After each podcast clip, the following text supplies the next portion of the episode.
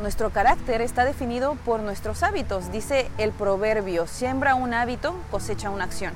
Siembra una acción, cosecha un hábito. Siembra un hábito, cosecha un carácter. Siembra un carácter, cosecha un destino.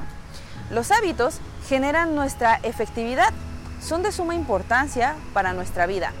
Para crear un hábito debemos trabajar en tres dimensiones, según dice el libro de los siete hábitos de la gente altamente efectivos. Conocimiento, capacidad y deseo. Necesitamos estos tres aspectos definitivamente si deseas crear el hábito de amarte.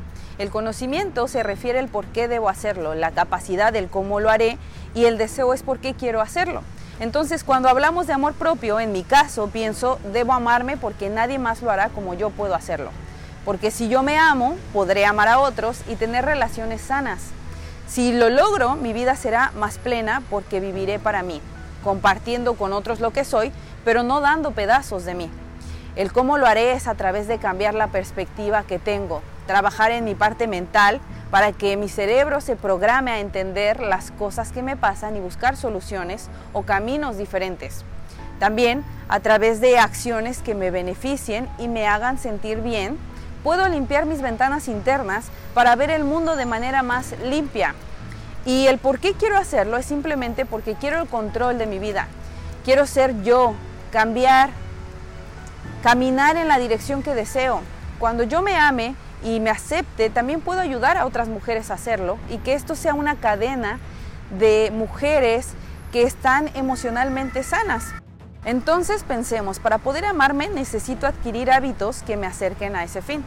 Suena sencillo, sin embargo el llevarlo a la práctica requiere disciplina, constancia, esfuerzo y encontrar una motivación real que te lleve a no desistir. Cuando hablamos de hábitos, nos referimos a acciones repetitivas que te llevarán a lograr algo que harás después de manera automática. Si hablamos de amor propio, estamos diciendo que el llegar a amarte y aceptarte como eres vendrá después de pequeñas acciones repetitivas y constantes que se convertirán en automáticas. Estas acciones deberán estar constituidas por tres dimensiones, conocimiento, capacidad y deseo.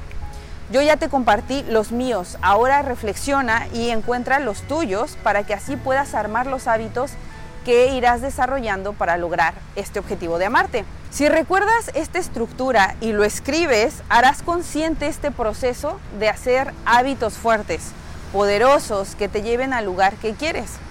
¿Qué hábitos debes adquirir entonces? Bueno, aquellos que te lleven al punto donde quieres llegar.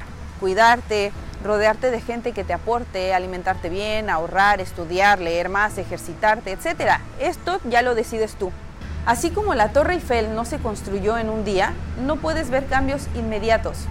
Sé paciente, continúa haciéndolo y algo hermoso resultará.